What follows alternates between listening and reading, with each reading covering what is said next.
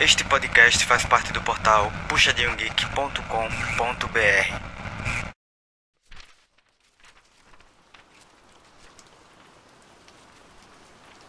Às vezes, Coraline esquecia-se de quem era enquanto explorava o Ártico, a floresta amazônica ou a África desconhecida em seus devaneios. E era somente quando lhe davam uns tapinhas nas costas ou chamavam o seu nome e Coraline retornava de um milhão de milhas com um susto e, com frações de segundos, tinha que se lembrar de quem era e qual era o seu nome e até mesmo estava lá.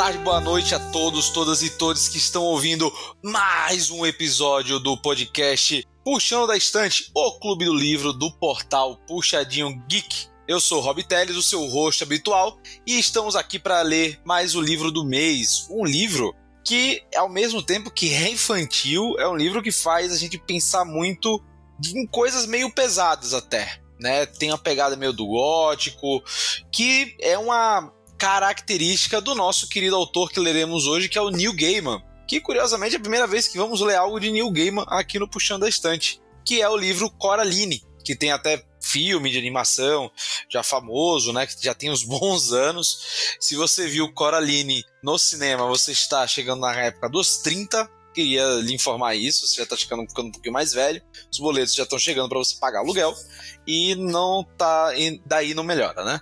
E vamos falar de algo que já parece tão distante, mas que é muito interessante, que é um livro infantil e que vem de um autor que, cara, é muito conhecido pelos quadrinhos que ele já roteirizou, como o nosso querido Sandman, né? E também A Noite das Bruxas do Batman, entre outros, tá?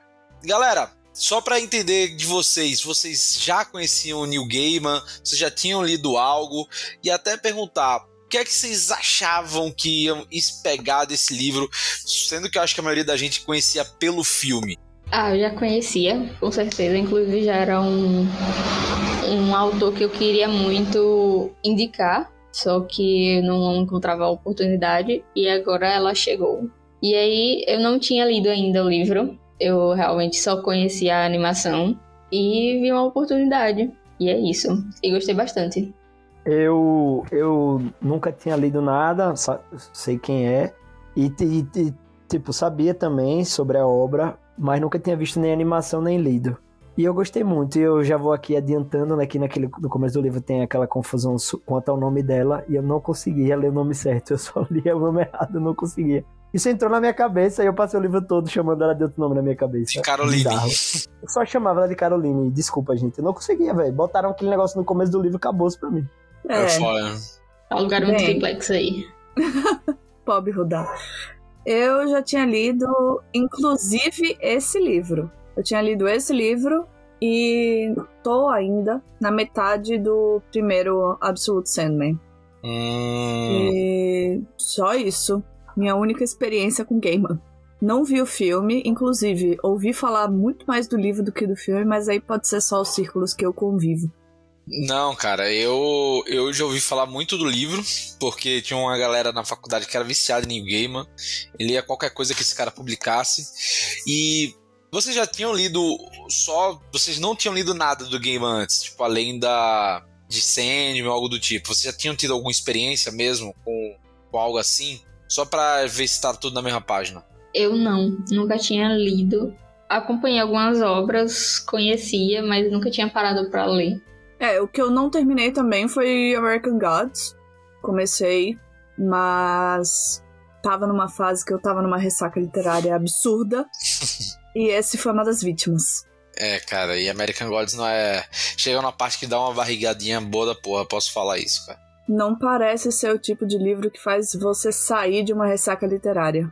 Não, ele é o que faz você entrar, talvez em uma. e você, Rudá, já tinha tido contato com alguma coisa do, do nosso querido New Gaiman? Infelizmente, porque eu gostei de Coraline. E, falando mais uma vez, se eu errar o nome aqui no podcast, me perdoe. Caroline, né? Não, velho, sem, sem grila.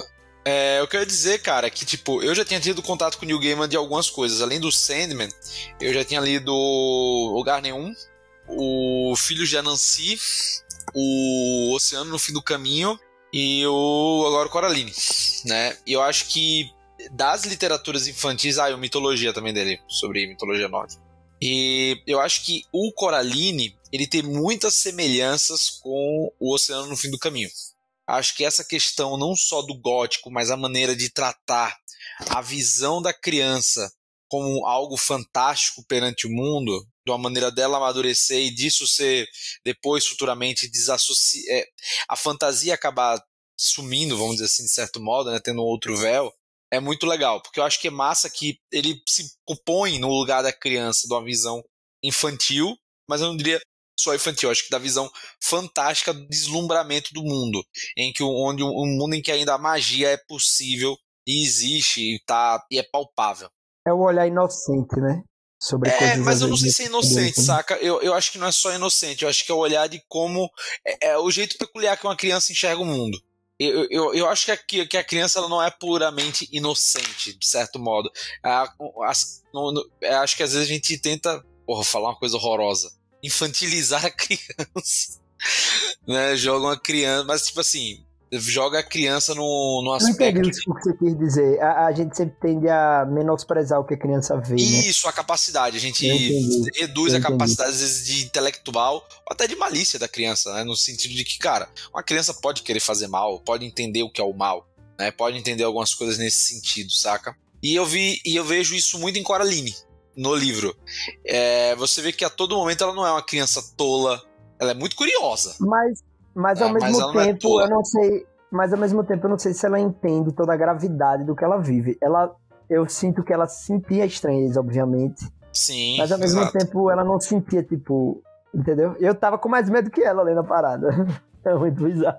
Então é, mas eu, eu acho que mas aí talvez o problema seja eu ser um cagão, isso é um fato. Também, mas é até a criança, talvez a, a, questão de ser uma criança e a criança não ter a medida do terror, entendeu? Não sei se não, tipo, sim, do que eu, aquele eu perigo concordo. é, saca? Bota fé.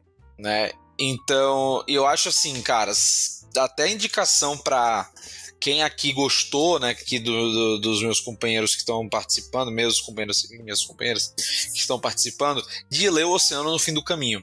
Eu acho que, cara, é um livro que, se você gostou de Coraline, eu gostei mais de Oceano no Fim do Caminho. É mais triste, né, não tem um final necessariamente feliz, mas ele é muito bom. Ele é excelente, assim, ele é muito gostoso. É a mesma E- vibe. Opa, falou também. em triste, falou em triste, quero. Inclusive, eu, eu tinha pensado em, em indicar esse livro. Não, cara, eu Só recomendo que muito. ele passou na frente. Mas ele tá na minha lista. Será que é um sofrimento de cinco estrelas? É. Eu releria, cara, eu releria. Eu tenho ele um. físico, eu tenho ele físico em casa. Eu- nossa, esse livro meu sofreu, velho. Já emprestei pra um monte de gente. Ele já, ele já sofreu infiltração de ar-condicionado. Então, tipo, a parede estourou e ele ficou todo inchado, velho. Nossa, esse meu E livro continua sofreu. vivo. Tá vivo, velho. Tá vivo. Não manchou as páginas, só ficou inchado assim. É, tipo, é o, o, livro era desse o tamanho, tá desse tamanho, assim. principal da história é o próprio livro, né? Cara, e engraçado, né? Tem a ver com o mar, né? Com água, né? O oceano no fim do caminho e tal. Enfim, tem, todo, um- tem toda uma história. Mas não é esse o livro que, vamos, que devíamos estar falando hoje. Então, gente, vamos lá. Sobre o que trata Coraline, né? O, o- esse, obra do Neil Gaiman que, cara, traz, traz uma criança, né? Uma menina que acaba de se mudar com os pais pra uma casa nova.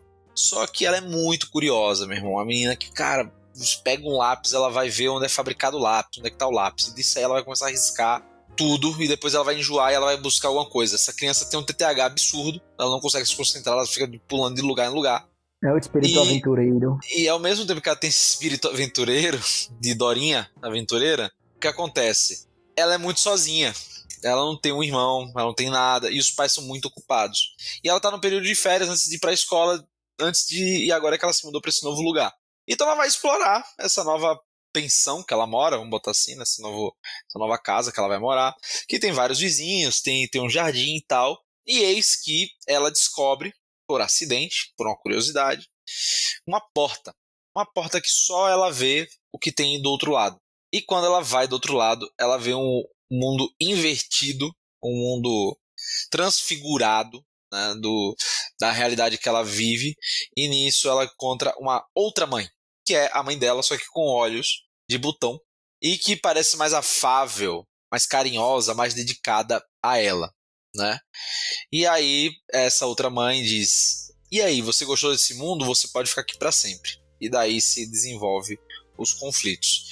Narrando isso, eu já narrei acho que 90, é, 60% do livro, né, até isso acontecer. Mas é basicamente o, a sinopse do livro. O livro é infantil, gente, é curtinho, tipo, o desenrolar não é tão, tão longo, tá? Mas eu quero entender de vocês o que, é que vocês acharam, para quem já teve algum contato antes com as coisas do New Game, da mistura do fantástico com o real.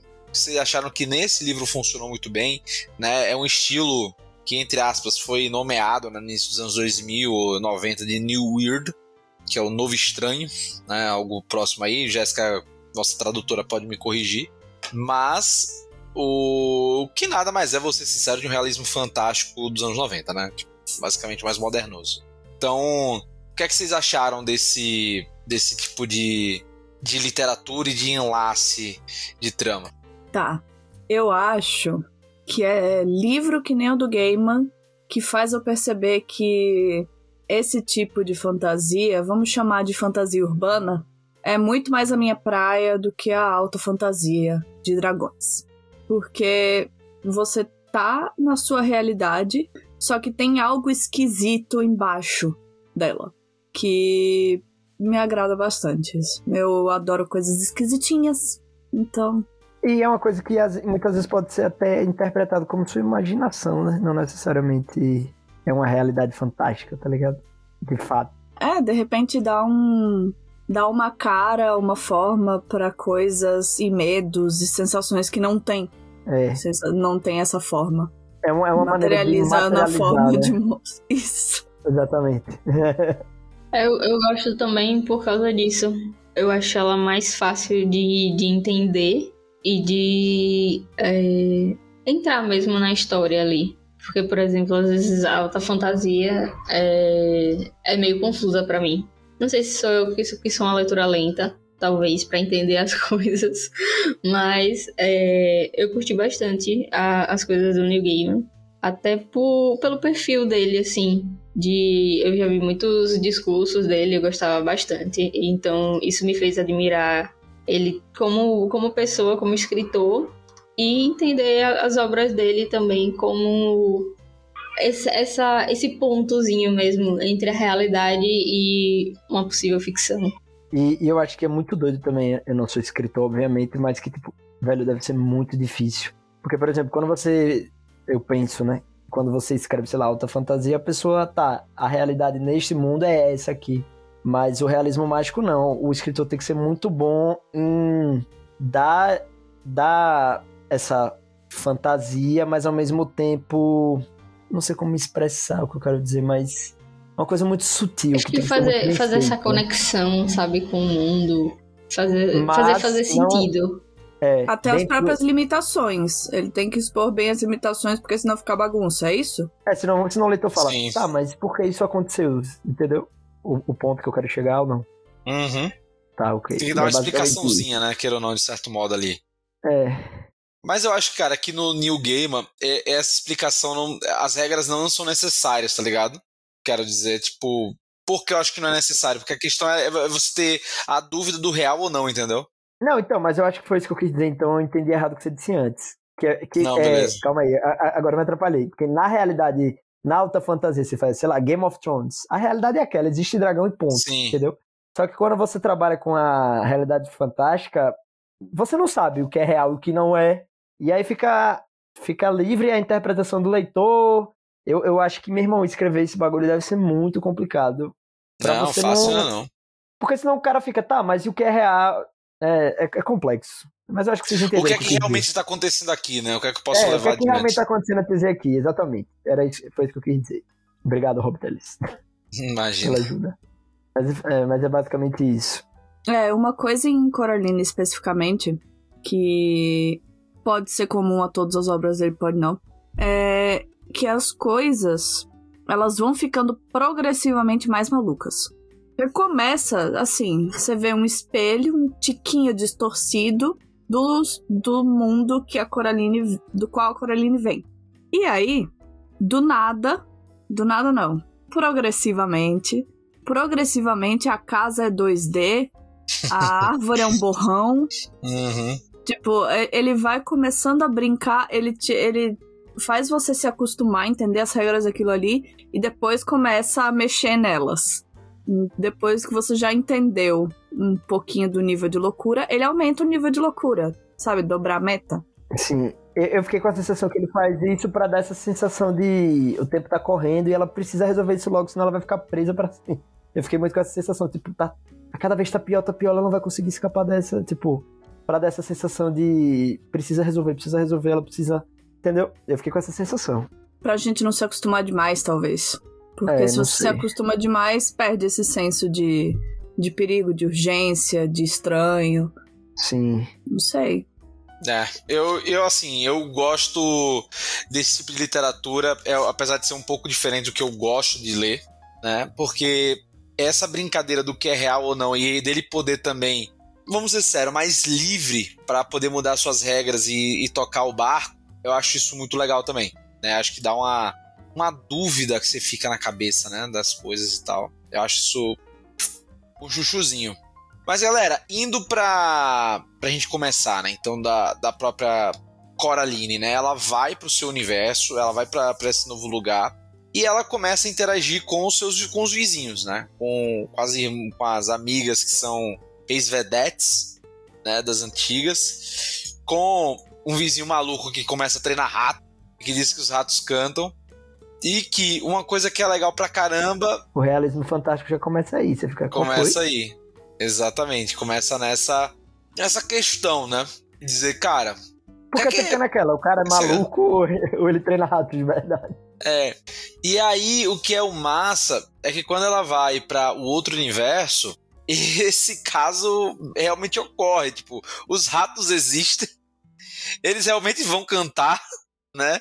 Só que eles são espiões, tá ligado? É o, é o upside down, né? Do É o upside down doidão. doidão. Eu, eu tive a mesma impressão, assim, achei bem, bem mundo invertido. Uma mistura de Alice com, com Stranger Things. Não, total. É, é muito Alice, é muito outras, outras obras que a gente pode pegar assim de mundo invertido, né? Pô, tem uma que eu tava na cabeça, cara. Ai, que era além de Alice, velho. Puta, me esqueci agora. Mas vai ficar, fica pra próxima. Cabeça não vai, vai conseguir fazer aqui, tra- trazer aqui, não. Outras obras que tem paralelo, né? Dedica. Dedica. Ah, não, vai ser, vai ser longo aqui. Ah, o cérebro não tá funcionando muito bem, não. mas eu acho que, tipo, essas obras que, cara, mas eu acho que pode, pode funcionar com Stranger Things, tipo, de mundo invertido, de, cara, de você ir pra um local em que é parecido com esse mundo, só que tem regras e outras realidades bem, bem distantes, né? E, cara, o que vocês acham desse mundo, né? Vamos dizer, o, o que reflexões você tira, vocês tiram de tipo dela ir pra esse mundo que mesmo que seja perigoso é atraente pra ela e que é um reflexo do que ela vive. Há uma explicação em que vocês conseguem encontrar, sei lá, de análise, de alguma coisa de psicologia dentro desse desse espectro. Foi fundo aí agora. Mas eu acredito que esteja um pouco ligado às coisas que ela gostaria que acontecessem. Porque, por exemplo, às vezes ela fala que a mãe dela parece um pouco ausente ou algo assim, ela gostaria de estar mais com a mãe. E quando ela vai pro, pro outro lado lá, né? é, essa outra mãe já é mais. Não vou dizer carinhosa, mas ela parece, pelo menos inicialmente, parece uma pessoa mais carinhosa, que vai dar mais atenção pra ela, e depois se mostra uma coisa totalmente é, diferente, né? Então, é meio que aquela coisa de. É muito mais fácil a gente. Especialmente quando é mais novo, que é o caso da Coraline. é, a gente se sentir. Não tentado, mas a gente confiar no desconhecido quando ele apresenta uma coisa que a gente quer ver. Sabe? Voltando pra Daisy Jones, todo mundo quer um espelho que mostre a- o reflexo certo, o, enfim, mostre a imagem certa de você. Uhum. Meio que isso, só que com os outros. Tipo, o que eu não tô recebendo dos outros, é, que eu tô sentindo falta, eu tô sentindo falta de afeto, eu tô sentindo falta de liberdade. Só que é muito mais fácil me iludir por alguma coisa que potencialmente seja nociva se da fachada ela me apresentar esses atrativos, sabe? Isso é isso é muito presente também em aqueles contos infantis que servem de aviso. Tipo, olha, o desconhecido que oferece docinho, não confie. Encantador, né? É basicamente essa lógica. Pô, eu também acho, mas eu tenho outra visão também dessa questão desse mundo, né? Que a gente acaba entrando com a nossa amiga Coraline. O que acontece? Eu acho que esse mundo invertido nada mais é que o mundo dos desejos, né? E não só dos desejos dela. Eu acho que de todos ali, de certo modo, né? Quando você pega esse mundo né, em que é invertida, trancada por uma porta, mas que ela é a única que necessariamente tem acesso, porque talvez ainda o véu da inocência ainda permeou ou o tempo permita com que ela acesse essas coisas, faz com que ela enxergue também, né, ali no, no seu anseio de ter uma mãe mais próxima, dela também ter a visão de, por exemplo, da, do que aquelas, por exemplo, da, daquelas senhoras, do que elas queriam ser, de, ela fica, de elas ficarem no, numa, no, num circo, no apresentar eterno, né, do seu auge, de seu momento, de, de suas apresentações. No caso do senhorzinho com os ratos, cara, dos ratos realmente existirem, tocarem sua sinfonia, estarem ali, né? No caso, talvez até a própria o espírito que vai estar ali da mãe, né, que, enfim, é um espírito entre aspas obsessor, vamos dizer assim, também talvez seja também um reflexo do desejo da própria mãe de querer estar mais próximo da filha e não conseguir, e também da própria Coraline ter esse desejo, entendeu? Eu pensei nisso também, just, é, e o que me fez pensar nisso foi logo que ela entra e a mãe se mostra super presente e tudo. Mas aí você acha que o autor quis dar a entender que esse mundo onde todos os desejos se realizam ele não é tão bom assim quanto a gente pensa? Tipo não isso. é, porque os nossos desejos podem nos consumir, velho. E podem nos prender eternamente neles, sendo que eles na verdade não são reais, não vão se concretizar, tá ligado? E você viver como refém de seu próprio desejo, você pode se apagar, entendeu? Então acho que pode ser tipo esse, essa uma, uma outra visão do negócio, saca? Por isso eu que ele é perigoso. bem interessante. Eu nunca tinha, não tinha pensado por esse, por esse lado, mas faz muito sentido. E às vezes você deseja tanto que algo seja diferente, mas e aí você meio que esquece de aproveitar o que você já tem. Exato, exatamente, exatamente. Você não vive o presente, né? Você pensa tanto como deveria, como eu queria que fosse. É. E aí você não aproveita o que, o que de fato existe. Você vai devaneando, assim, para outros locais, assim. Interessante. Exato. E se eu dissesse que eu pensei nisso antes, eu tava mentindo, viu? Foi, foi aqui construindo com vocês. Mas, velho, eu, eu vou ser sincero, eu vou ser sincero. Eu, quando eu li, tipo, é óbvio que ele deixa a margem justamente para interpretar e cada um vai tirar. Mas eu, eu, durante a leitura, eu não fico tentando pensar o que é. Eu vou lendo, tá ligado? Uhum, Só não, que também. Eu não fico tentando, sei lá, montar um quebra-cabeça, porque eu acho que isso estraga a experiência, no, no meu ponto de vista.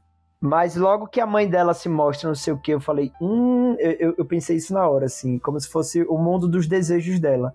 Só que você vai vendo que, tipo, a, a mãe dela vai ficando esquisita, no final das contas, a mãe é a vilã, né? Da própria. desse mundo, tá ligado? É muito doido, velho. A mãe não, a outra mãe. A outra mãe, desculpe. é uma viagem. A figura que se apresenta como mãe. É. É, querida. Me ajude. Mas, gente, eu, eu lendo tô igual a Rudá. Eu leio, aproveito, pois no final, no final eu penso se eu gostei ou não. E primeira coisa, né? Curti no, essa viagem. Depois, depois eu penso, porque o final impacta muito. O final tem, tem muita relevância. E depois, quando eu venho conversar com vocês, é que eu desenvolvo as ideias. Às vezes ah, nem tem muita ideia para desenvolver, mas às vezes tem. E às vezes eu acho que, um, que uma coisa que um colega fala clareia, caralho, talvez. E acrescenta no que você pensou também. É, ajuda. Como um brainstorming. Não, total. Mas, vamos lá. Aí ela vai e tal. Ela encontra um gato, né? Que basicamente os gatos podem atravessar mundos, né? Como a gente bem sabe, na vida real, né? E, cara, o que, que vocês acharam dessa parte assim, velho? Do, do personagem do próprio gato, né? Desse, pô, de, de, dessa ligação com o mundo e até a questão dela atravessar esse, esse ponto, né? O gato é algo que aproxima dela do mundo que é real nesse quesito. O que, é que vocês acharam da figura desse personagem? Ou seria, tipo, obviamente é uma referência muito forte ao próprio gato da Alice, né? Ah, eu acho que tem um pouco dessa coisa de do gato conseguir atravessar o mundo, né? Tem essa, essa mística, mas eu acho que ele também, é, em alguns momentos, relembra ela do, do mundo real. Traz ela um pouco, leva ela um pouco pro mundo real, né? E, e ele não tom meio provocador, assim, né? Eu senti muito isso. Ou, ou vocês acham que eu viajei? Eu, eu senti Não, um, um tom meio é um provocador. pouco. É, eu vejo bastante. Agora que Rob falou, eu vejo bastante esse, esse paralelo mesmo com o gato da Alice, porque ele também tinha esse papel de, de ficar Guia, né? questionando ela, isso. É, o guia e ele vai fazendo as provocações pra ver se ela encontra o caminho. Desaparece quando convém. Não, desaparece É. pra caralho. Quase como um Isso mestre dos magos. Quando É. convém. Mas tem um elemento muito legal dele como ponte entre os dois mundos que, que na Alice não tem. Sim. É, eu, eu, eu acho que o outro. O outro gato, né? Ele tem meio que esse papel também de, velho, de deixar você na dúvida, né, das coisas.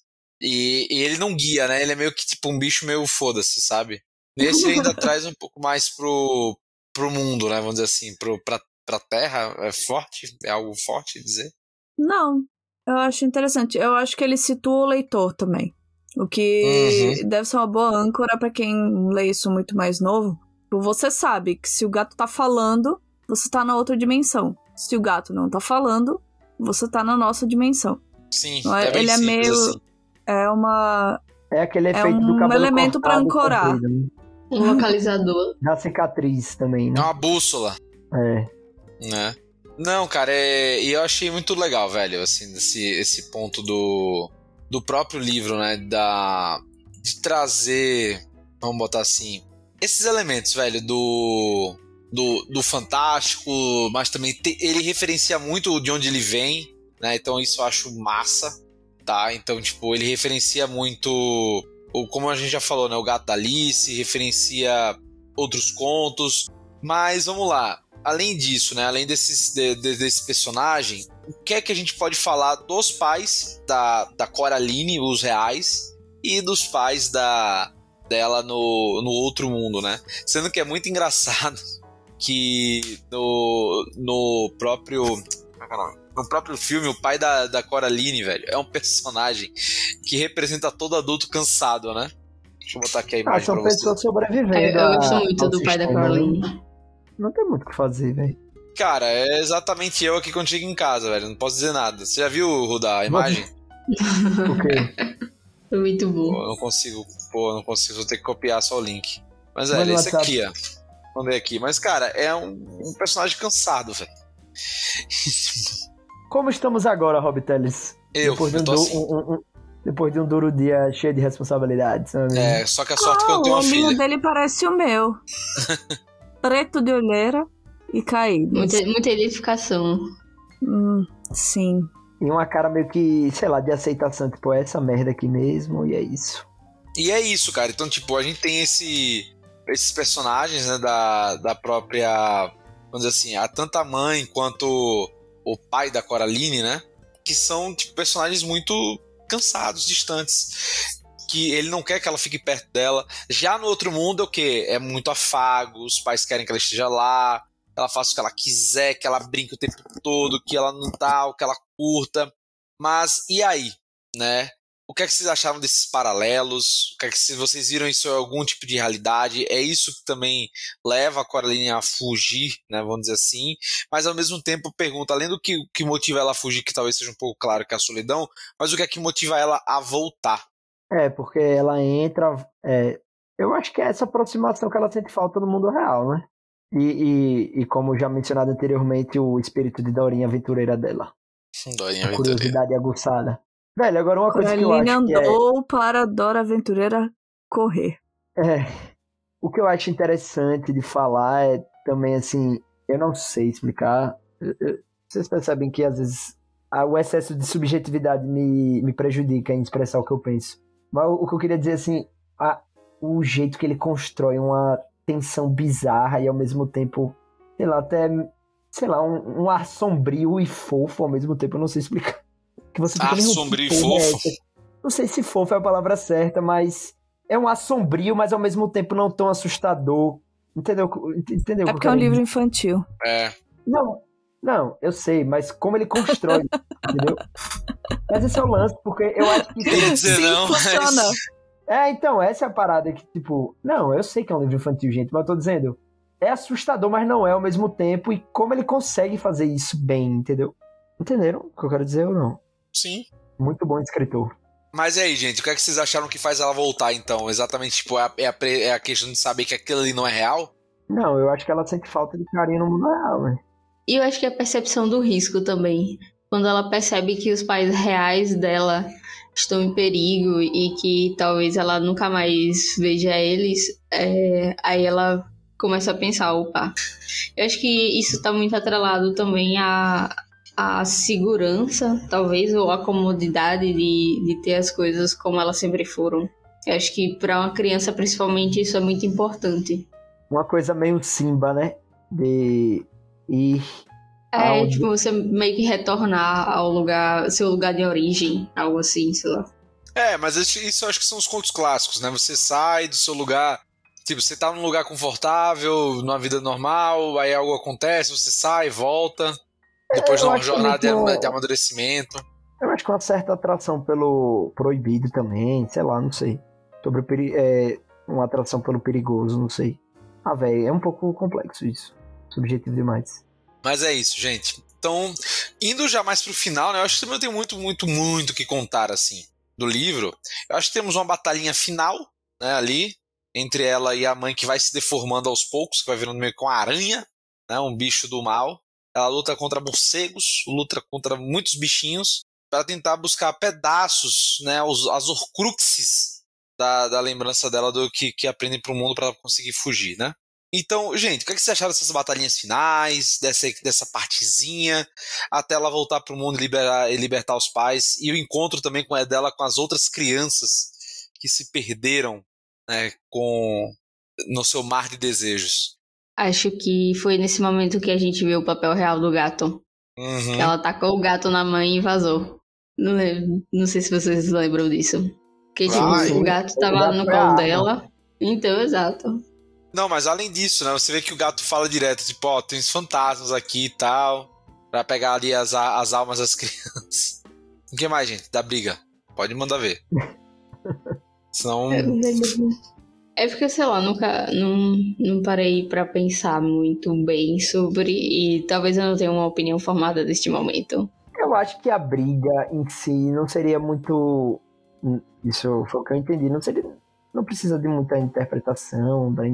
Não, Eu eu acho que mais- precisa, é mas mais uma é. resolução do problema de tipo, como ela vai resolver isso, entendeu? Um- um É, eu acho que assim, como um conto infantil, eu não posso. A gente não pode, tipo, também pesar muito, né? Sendo sincero. Mas, Eu tipo, acho que nem dá pra. tudo precisa de uma explicação também, né? É, Tipo, embarque na aventura aí e é isso, tá ligado? e vai, é. Assim, não é o tipo de coisa que eu pô, curto pra caralho, esse tipo de, de, de, de parte. Mas, cara, sendo sincero, velho, é, eu acho que se conclui bem, mas eu acho que se conclui rápido. Né? Eu acho que o livro em si é rápido nessa parte, entendeu? Nessas partes, mais pro meio pro final, eu acho que ele é apressado, né? Então nisso, acaba que, velho, você lê, você lê e, tipo, poxa, já acabou. Já resolveu, já voltou pra família, já tal. Então, É. assim, eu acho que talvez. Eu li, Vou falar, pode falar. eu li essa parte meio rápido. E a escrita já é acelerada. Depois eu voltei umas três vezes pra pegar detalhe. Que jurei que tinha perdido. Porque dá uma. dá umas viajadas ali. Não, Assim, não é viajada, não é viajada ruim, é só assim. Não, eu acho que até pelo Você estilo de tem que prestar escrita. atenção. É, acho que até pelo tipo de escrita, ele não é muito detalhista. Então você meio que tem que montar também as coisas na sua cabeça de como tá, sendo, tá acontecendo a cena, entendeu? Eu acho também que não é muito sobre isso, entendeu? Ele é só a resolução de tudo que ele criou e, e ele teve que dar um final. Eu acho que a viagem é mais sobre o mundo sobre a questão da mãe e tudo, o que, é que seria aquilo. E aí, esse filme eu enxergo mais como uma resolução prática, entendeu? Ah, sim. Tanto que você sabe o que vai acontecer, mais ou menos assim. Mesmo que leia rápido e perca detalhes. Não, eu acho que, velho, isso é muito simples de que, velho, que não vai acontecer nada demais, né? Vamos ser sinceros. A gente já espera, né? Tipo assim, você sabe o que, é que vai acontecer no final, enfim, a coisa bonitinha acontecendo e tal, talvez aquela jornada de maturidade. Mas, enfim, eu acho que é uma leitura que vale, mas eu acho que talvez o filme traga elementos melhores que o livro. Aí, comparando um pouco, né? Eu acho que o, o, o, o filme dá um dinamismo na história, talvez um, um, um colorido maior na história, não um colorido de cor, mas tipo, de nuances, que o livro talvez não seja, não me trouxe, tá ligado? Talvez eu É tenha. raro, né? É raro que, isso- que seja assim. Eu acho que é raro, eu acho que traz uma boa adaptação. Eu acho que principalmente nessa parte final que é mais corrido, a questão de você ver a ação, principalmente no filme, é mais é mais, é, vamos dizer assim, traz uma experiência melhor do que no livro, tá ligado? E eu, eu acho que isso, enfim, novamente, em Oceano do Fim do Caminho é algo muito parecido, só que você não tem um filme. No final é muito similar, algumas coisas que acontecem. Né? Só que no. Enfim, não vou, não vou falar. Vou falar, senão já vou soltar spoiler de outro livro que não tá nem lendo. Mas é, é, enfim. Então são esses os pontos, tá? Que eu imagino. Vocês. E aí, até mesmo, assim, para quem viu o filme, o que, que vocês acharam em relação ao livro? Qual das duas obras vocês acharam mais interessante? Ah, eu não vou mentir que eu gostei mais do da animação, principalmente porque tinha muito musical. E eu gosto bastante. Bom, eu não vi o filme, então não posso, não sou capaz de opinar. Cara, eu acho que vale muito a pena ver o filme, velho. Além de ser uma animação muito legal, que é meio stop motion e tal. Eu acho que o design tá lindo. Eu acho que é por isso que muita gente também gosta do filme, né? Por causa do design em si, que é muito bem feito, né? Dos, dos personagens. Eu acho que a questão de você sacar que tem os olhos são botões dá um assustar maior, entendeu? No negócio. Acho que tem momentos que você se assusta mais dentro do próprio filme. E não é uma animação que tá datada, né? Acho que até pela, pro, pro próprio tipo de técnica ele é muito bom e se manter pro dia de hoje.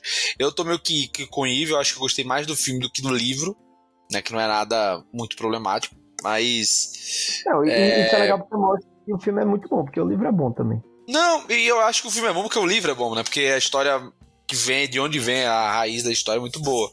Então acaba se segurando, né? E, gente, já emendando já pro finalzinho das notas, então, com- é, considerações finais, né? Acho que não tem muito mais pra falar do livro, a não ser que vocês queiram falar mais de algum tipo de personagem específico, alguma trama específica, mas eu acho que já tá bom, né? Tem algum, algum ponto que vocês queriam falar mais? Hum, acho que é isso, mano. Não, acho que não. Eu gostei bastante do livro. É... Ah, eu posso falar minha nota já? Pode, manda ver. Já que eu meio largado aqui. Eu gostei bastante. Eu tinha, tinha indicado justamente porque eu já tinha assistido a animação e eu tinha gostado também. E aí, pra mim, foi um 4. Porque, ainda que seja uma história interessante, envolvente, eu gostei mais do da animação. E em alguns momentos não me prendia tanto porque ficava meio confuso, confusa a história. Boa. Rudai, você? Hum, deixa eu ver aqui quanto é que nota eu dei. Peraí, viu? um minutinho. É, foi, eu dei 4 também, eu acho que é isso. Quatro? Talvez essa. Foi, eu gostei do livro, mas não é perfeito. É um bom livro, Boa. que é isso. Dona Gubert, e sua nota? Eu acho que eu dei a mesma nota quando eu li em 2021, 2020. Também foi um 4 e eu mantenho o 4. Acho que é, é esquisitinho do jeito que eu gosto, mas mas tem alguma coisa nele que eu não amo. Acho que eu amaria se eu tivesse Hum. lido mais nova. Tem alguma. Você falou uma coisa boa, hein? Que, tipo assim, tem alguma coisa nele que não pega, assim, tipo, talvez. É, e eu não sei dizer o que é. Nessa nossa discussão toda, eu tentei meio que entender na minha cabeça o que era. Não sei exatamente o que é. Tem alguma coisa nele que eu não amo, mas Essa eu parada da gosto. idade pode ser um Então- fator mesmo. Exato. Por exemplo, agora eu li todos os quadrinhos do Valente. Uhum. E eu achei ler hoje, em 2023, aos 31 anos, pela primeira vez, é completamente esquecível. Talvez ler em 2010 com 18 teria sido outra história. Mas acho que hoje, com a bagagem que a gente já tem, faz pouco sentido. Faz pouco sentido ter essa experiência pela primeira vez. Ela acaba não tendo tanto impacto. É, cara, agora você falou uma coisa que vai me deixar triste se. Se um dia eu for ler O Oceano no Fim do Caminho, se eu vou ter que me decepcionar. Enfim. Deixa minha emoção de quando eu li há 10 anos atrás. Acho que eu li. Cara, eu li, eu li, quando, eu li quando lançou esse livro. Quando foi que lançou esse livro? É por aí, 2010. É... Agora, ele não é infantil. É? Não, ele não é tão infantil, não. É 2013, velho. 2013. 13. É.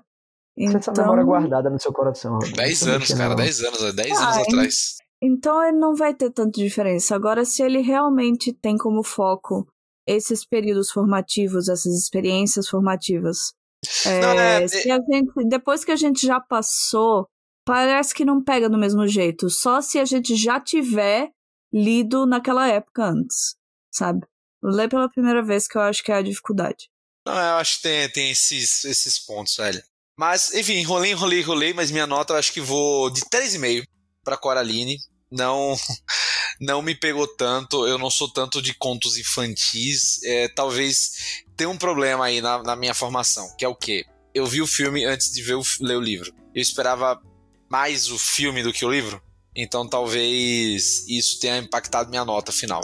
Mas eu acho que é um bom livro. Eu acho que é um livro que se lê rápido. Eu, eu gosto de ter que tenha gravura, né? Que você já consegue ver algumas coisas, tipo, conseguiria imaginar. Ateliê a imaginação, né?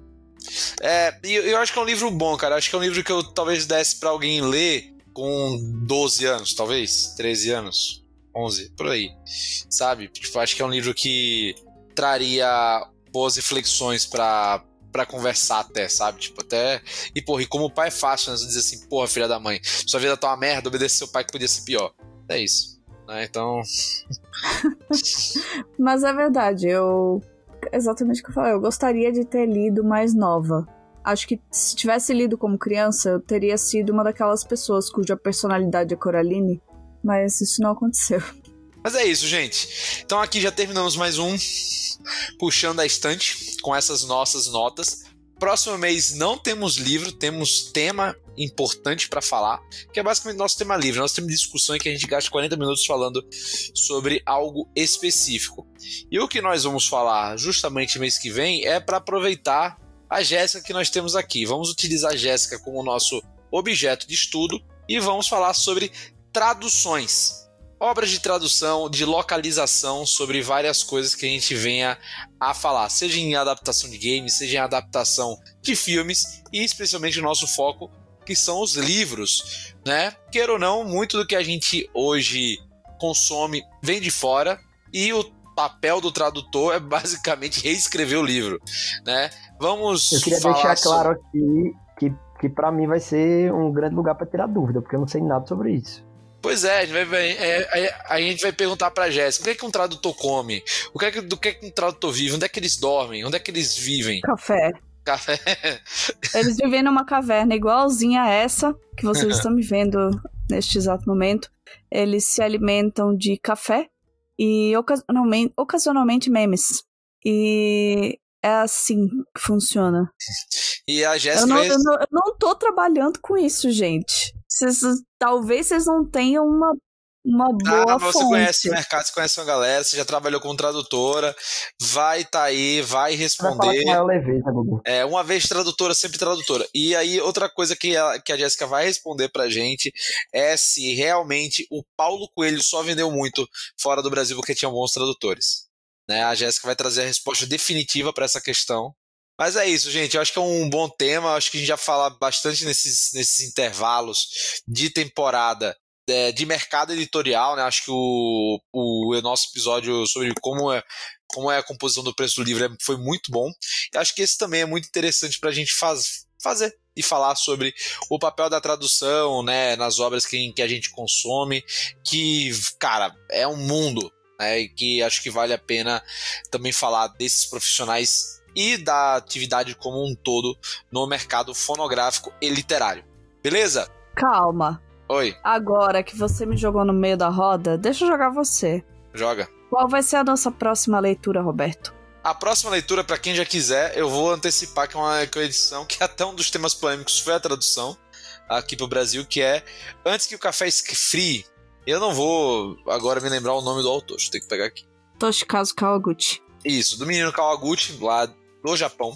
Né? Foi um fenômenozinho literário de um ano e meio atrás. Chegou no Brasil, por galera lendo tal. E já lançou o segundo livro também no Brasil. É um lance, cara, que eu achei do caramba a premissa. Que é você vai no, numa cafeteria, na casa do caralho lá no Japão e você viaja no tempo. Então, porra, gostei desse. Que explicação premissa. essa? Na casa do caralho. no Japão, você viaja no tempo. Pô, chá de fita pesado, né? Achando que não Literal. é café, não. Isso pra falar. É outro chá. O japonês É. está com chá diferente, irmão. As particularidades ficam mais interessantes depois que você conhece todas. É muito bom. Vocês ó. sabem todas as regras? Vocês sabem todas as Não, regras? não, não, eu viajar não quero saber. Eu vou ler o livro. É, Você não segura não, ondas, fala, você segura ondas. Não é spoiler. Não, mas azar, eu quero ter a experiência descobrindo sozinho. Vai ser muito bom, me contem. Em tempo Não real. estrague a nossa viagem. E pra quem está ouvindo esse podcast e é cliente da Viva, acho que a Claro também tem essa, essa promoção. Tem um aplicativo que é o Esquilo, que é tipo um Kindle, mas também com audiobook.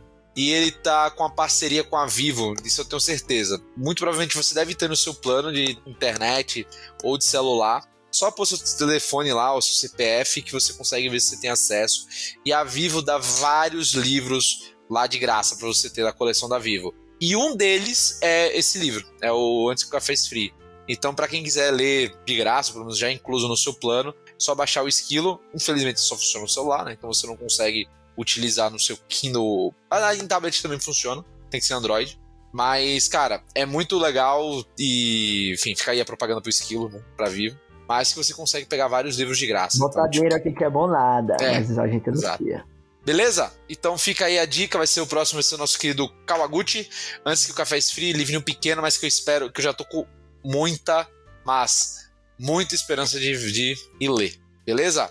Galera, abemos um podcast. Um beijo pra Mamá que não pôde participar hoje, porque literalmente ela foi É pescar. verdade. Né? Quem pesca Pescar Lele? camarão. É, pois é. É a rainha dos camarões, meu filho. Tá achando que ele Mas é isso. Mamá foi pescar, né? Parece história de. Enfim, de. de pescador. de pescador. que ela acabou sendo. Mas é isso. Gente, queria agradecer novamente a Rudá, a Ive, a Jéssica que eh, participaram, ao nosso querido PH, hoje não, que hoje está substituindo nosso querido Gasparzinho Lucas, e a você que está ouvindo esse podcast. Vale lembrar que o Puxando da Estante é o clube do livro do portal Puxadinho Geek. Lá você tem várias críticas, resenhas sobre séries, filmes, dramas, CDs que eu comento algumas coisas lá também sobre música e também caso você goste do nosso conteúdo também tem a parte de geek que é o Puxadinho Cast que eu também participo e também tem o nosso de games que é o PG Quarta. Beleza? Novamente muito obrigado e valeu! Nossa, sai.